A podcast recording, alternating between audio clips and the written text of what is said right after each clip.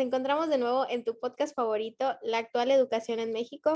El día de hoy hablaremos de un tema sumamente importante que es el sistema educativo mexicano. Mi nombre es Mariana Garza y comenzamos.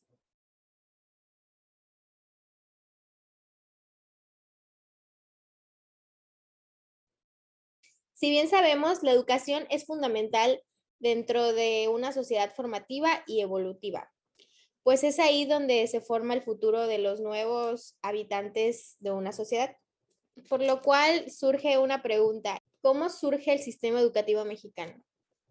En 1857 surge este, este sistema cuando se fundan cuatro escuelas normales, federales y estatales, pero no es hasta 1917 que se funda la Constitución Política de los Estados Unidos Mexicanos, que fue donde el artículo número 3 eh, decía que toda persona tenía derecho a la educación, desde una educación inicial hasta educación superior.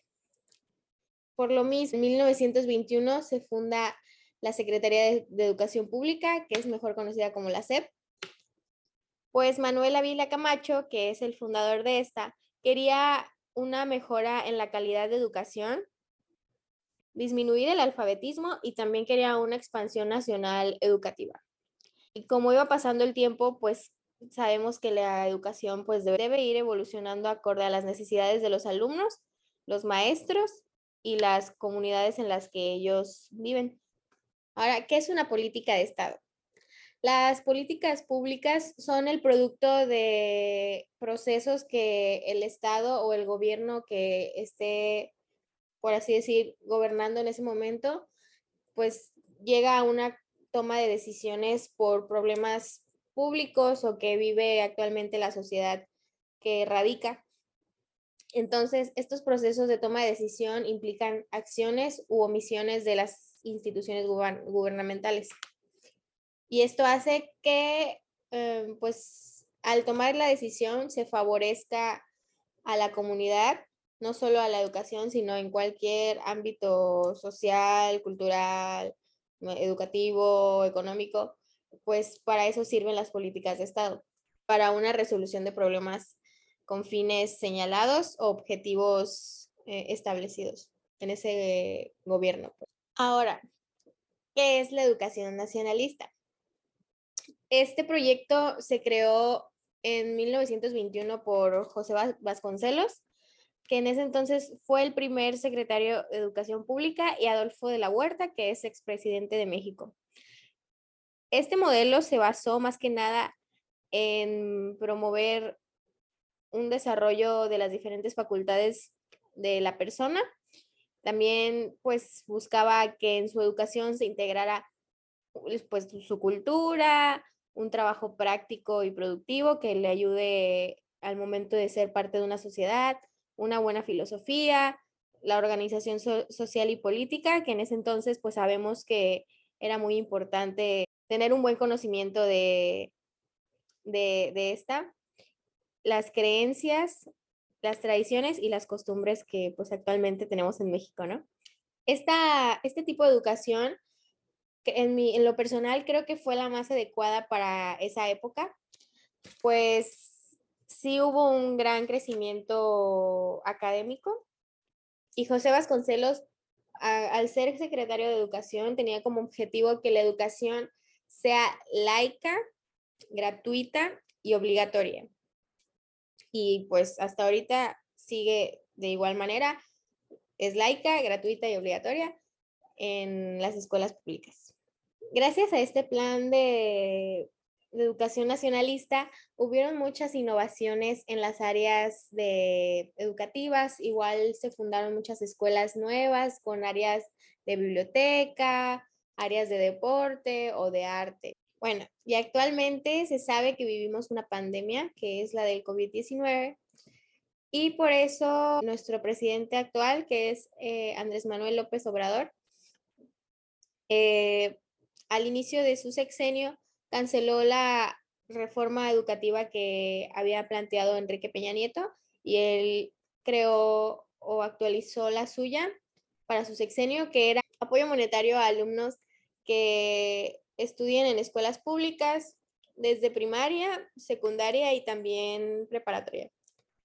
Pero bueno, hablando ya de lo que es actualmente el COVID-19, pues sabemos que hubo un cambio radical en las clases, pues se pasaron a manera virtual y pues gracias a esto se tuvieron que adaptar los profesores, los, este, los alumnos, igual los padres de familia, obviamente. Eh, se tuvieron que adaptar y unos no estaban preparados para brindar, los docentes no estaban preparados para brindar una educación de calidad y igual los alumnos, este, pues tampoco estaban como que, o sea, todos sabemos que una persona que tome clases en su casa, pues obviamente va a tener muchos distractores. Eh, está la familia, em, hay ruido, mm, pues tienes al lado tu celular, estás en una zona donde hay comodidad, entonces pues entramos en, ese, en esa zona de confort. Nada como tener, pues estar en la escuela y tener tu silla, prestar atención en clase, porque pues es lo que estás viendo visualmente, no estás viendo tu cama, no estás viendo tu televisión, estás viendo pues al maestro hablar y es como normalmente se vivía antes del COVID, pero pues por razones de salud se tuvo que pasar a manera virtual. No. Por eso mismo la CEGEI eh, comenzó el programa Aprende en Casa, que garantizaba que sea cual sea el nivel educativo que estés este, cursando, que esté cursando el alumno, eh, este respaldaba que iba a tener una buena, un buen aprendizaje y también este, un buen cierre de ciclo escolar.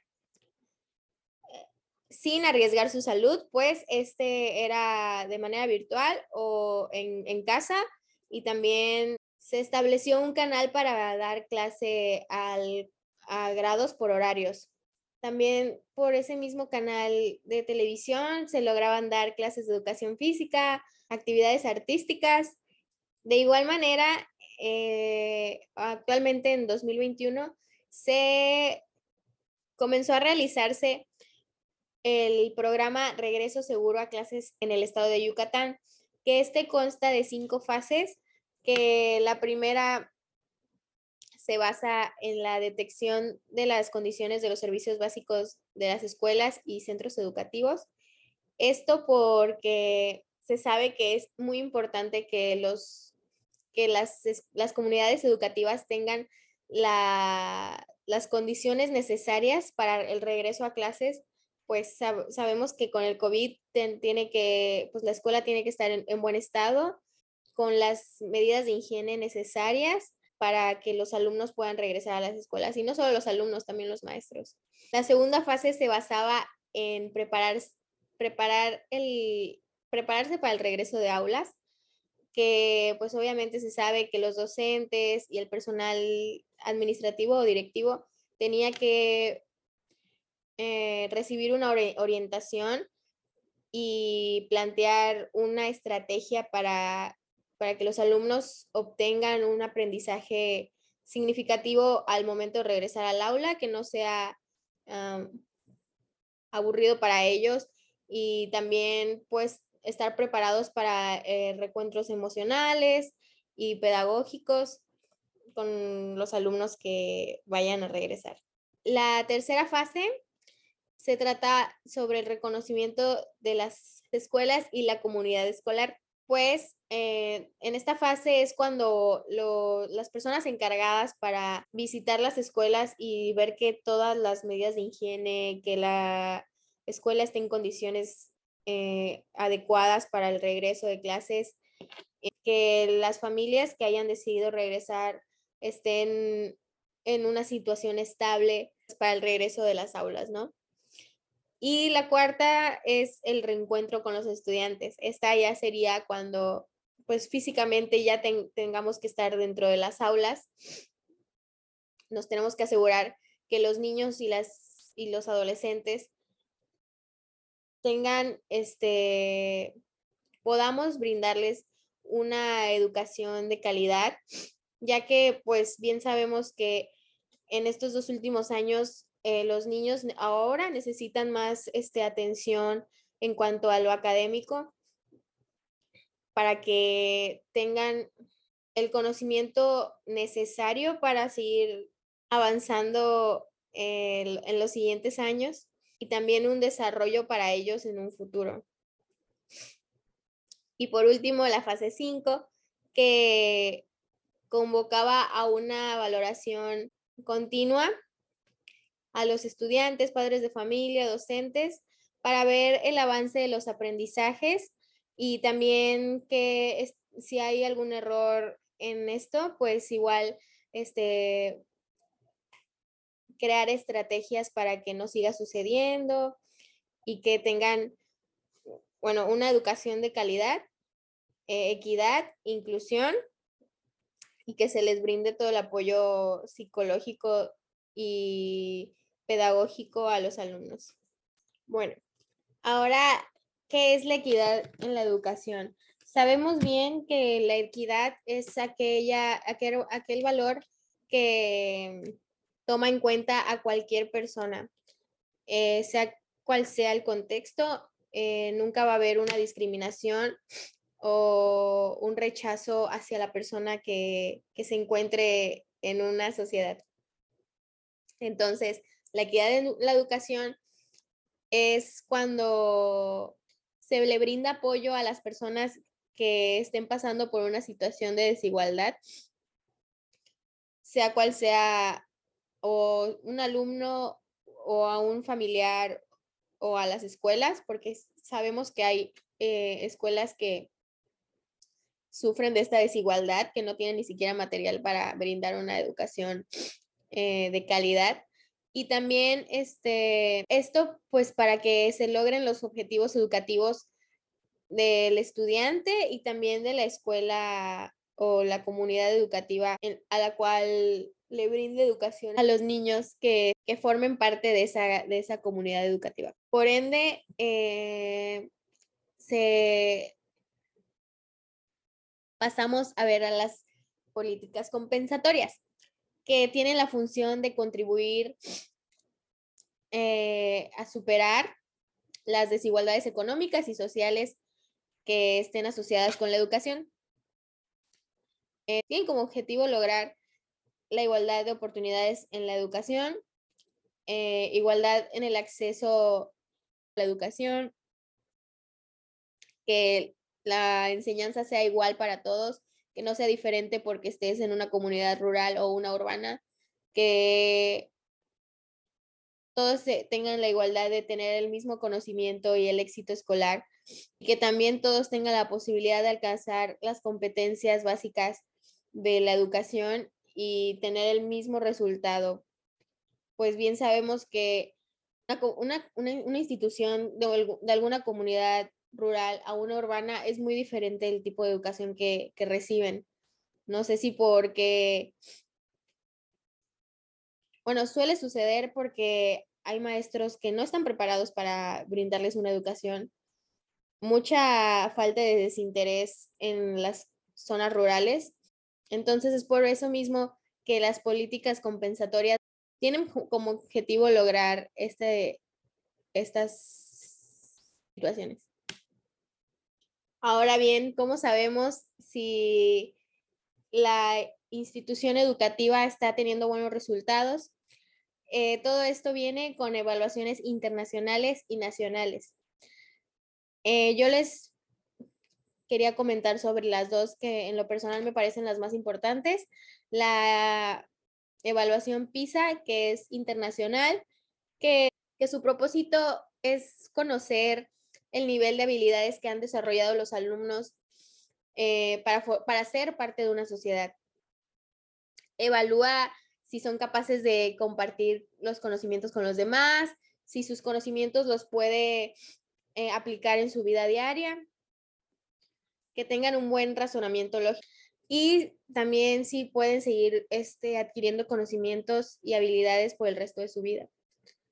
Esta evaluación se realiza a estudiantes de 15 años, eh, puede ser en escuelas públicas y privadas. Realiza en 72 países y se realiza igual eh, cada tres años. Eh, aquí en México, el INE es el responsable de, de hacer esta prueba y también el INE es el encargado de analizar los resultados y hacérselo saber a, a las instituciones educativas.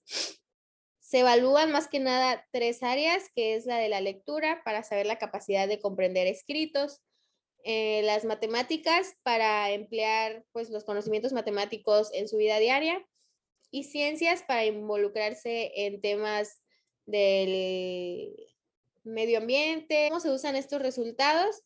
Eh, pues nos ayuda a compararnos con otros países. También ahí mismo nos podemos dar cuenta si nuestro país progresó o tal vez no, tal vez retrocedió. Entonces, por eso mismo estas evaluaciones nos ayudan a, a que nos ayudan a que podamos eh, con estos resultados crear estrategias para, para progresar, no para retroceder y tener una educación de calidad, que nuestros alumnos tengan un, un excelente conocimiento, que, que estén preparados para, para su vida a futuro. Y tenemos la evaluación planea que esta tiene como objetivo eh, identificar los errores que tiene nuestro sistema educativo. Esta, es, esta, esta evaluación es nacional y como dije, también tiene el objetivo de mejorar la calidad educativa, eh, obtener mejores resultados académicos en los estudiantes. Esta evaluación se les aplica a los últimos grados de preescolar, primaria, secundaria y preparatoria. Puede ser igual en escuelas públicas y privadas. Eh, existen dos modalidades de esta, que es la Planea CEN que es la, el INE se encarga de, dirigirla y planea escuelas, que esta se encarga la SEP de realizarla y va dirigida a las comunidades escolares. Estas dos se complementan para tener una mejor, o sea, una mejor vista de resultados y que así podamos ver si el sistema educativo en ese año se, mejoró o tal vez retrocedió.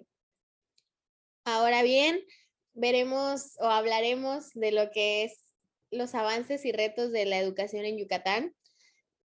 Como voy a hablar de dos que me parecen importantes recalcar. Eh, como avance, tenemos más escuelas inclusivas con personas con discapacidad.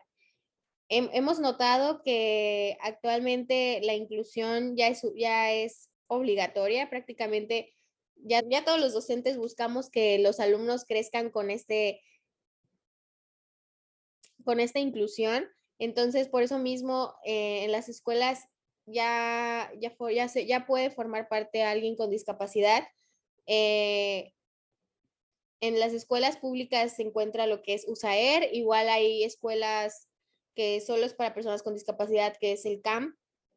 Y esto es un gran avance porque recordamos que hace mucho tiempo mucha discriminación o mucha falta de conocimiento de lo que eran las personas, de, lo, de la importancia que le debíamos de tomar a las personas con discapacidad, que como ya dije, buscamos tener una equidad y una igualdad en la educación y ellos también pueden ser parte de esto. Ellos también tienen el derecho de, de formar parte de, de, una, de tener una educación y por eso mismo creo que es un avance y como reto, eh, pues ahorita actualmente estamos viendo que, como ya había dicho, eh, estamos en modalidad virtual. Tal vez ya empecemos con presenciales si es que no lo permite el COVID. Este, entonces, uno de los retos es que hay docentes que de verdad no están preparados para brindar una educación de calidad a los alumnos. ¿Esto por qué? Porque tal vez no tengamos, el docente tal vez no tenga el conocimiento de cómo usar las nuevas tecnologías. Nosotros los jóvenes ya sabemos desde muy chiquitos usarlas.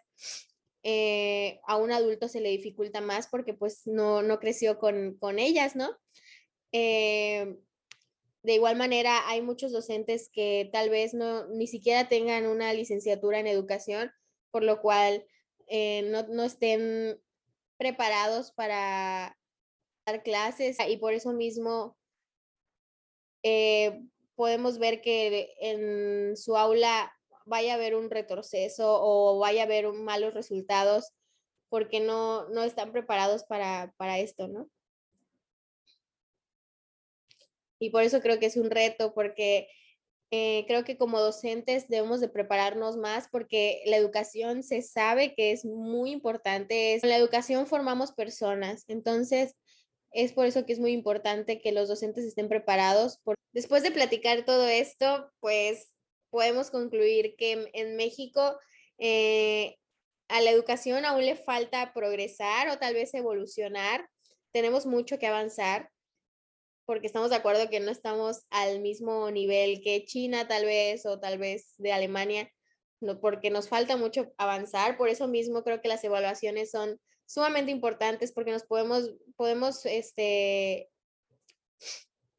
establecer los objetivos para alcanzar a, estas, a estos países que ya están en un nivel académico avanzado. Pero tampoco, tampoco, sé que tampoco estamos en un rango de riesgo académico. Y si todos ponemos de nuestra parte, tanto docentes como alumnos, vamos a ver sí o sí un gran cambio y también una gran mejora en nuestras estadísticas e incluso en nuestros resultados. Nosotros como alumnos vamos a poder tener un mejor resultado si, si, damos, de, si damos todo de nosotros. Igual a las comunidades rurales, pues también se les debe de brindar pues esta, esta ayuda monetaria, incluso este, también ayuda de, materiales. Tal vez en, en, México a las comunidades rurales no se les dé un buen este, apoyo en cuanto a los recursos este, eh, didácticos o recursos que les ayude a, no sé, material didáctico y todo eso tal vez a las comunidades rurales no se les da y creo que es importante que se les dé porque si no, mm, no va a haber un avance en estos, ¿no? Y es la, estas comunidades son las que más rezago educativo tienen. ¿Por qué? Porque no tienen interés tal vez en estudiar, porque ven, o, o sea, como, así como nosotros también ellos son este, perceptivos y no notan que no tienen la misma igualdad que uno, una persona en la comunidad urbana en cuanto a la educación, entonces también por eso abandona la escuela. También eh, surge que a veces, eh, como son familias sumamente en, en, pobreza, pues tienen que dejar el estudio es, y es porque tienen que, tienen que entrar a trabajar, entonces eh, creo que es importante que en esta, más que nada en estas, en estas instituciones educativas, en comunidades rural, rurales, se les brinde más atención que, que ahorita a nosotros que estamos en comunidades urbanas, porque creo que es importante que también ellos, ellos también tengan la, y la misma educación que un, como nosotros tenemos, que tenemos la, la fortuna de tener. Y es por eso que mi propuesta innovadora se llama Innovando mi educación, que consiste en que las escuelas incluyan un nuevo plan este, de clase que se les aplique a las comunidades rurales y urbanas, porque sabemos que no debe existir una desigualdad en cuanto a, estas dos, a estos dos tipos de comunidades. Y esta se basa en la aplicación de nuevas materias que favorezcan a ambas comunidades que sabemos que actualmente pasan, pasamos por estas problemáticas que es embarazos no deseados, faltas de educación sexual, consumo de drogas, abandono escolar, orientación vocacional eh, y bueno, y que los alumnos eh, logren tener un mayor interés a su futuro y también el interés de lograr objetivos a largo plazo y también a corto plazo. De igual manera, eh, este, esta propuesta es minimizar el horario escolar para aquellos alumnos que tengan puedan tener tiempo libre para hacer actividades de su interés, que también la escuela puede impartir tal vez clases de danza, clases de taekwondo, eh, natación, que las instituciones educativas de las comunidades rurales eh, se remodelen, que sean más aptas para que los alumnos eh, tengan una, un área educativa cómoda y ahorita con COVID que tengan este, condiciones necesarias de higiene, que tengan baños limpios, aulas limpias, que se les brinde todo el apoyo eh, en cuanto a lo escolar, no sé, libretas, eh, útiles escolares, y que también a, la, a las personas con discapacidad que siempre estén incluidas, que si buscan tener una educación, siempre tengan acceso a esto, sea cual sea su, sea cual sea su economía, si aún estando en comunidad rural se le puede dar un apoyo, en urbanos una beca y pues nada, eso es todo. Espero les haya gustado y muchas gracias por sintonizarnos. Estamos, nos veremos pronto en otro podcast y pues nada, eh, les agradezco que me hayan escuchado y nos vemos hasta la próxima.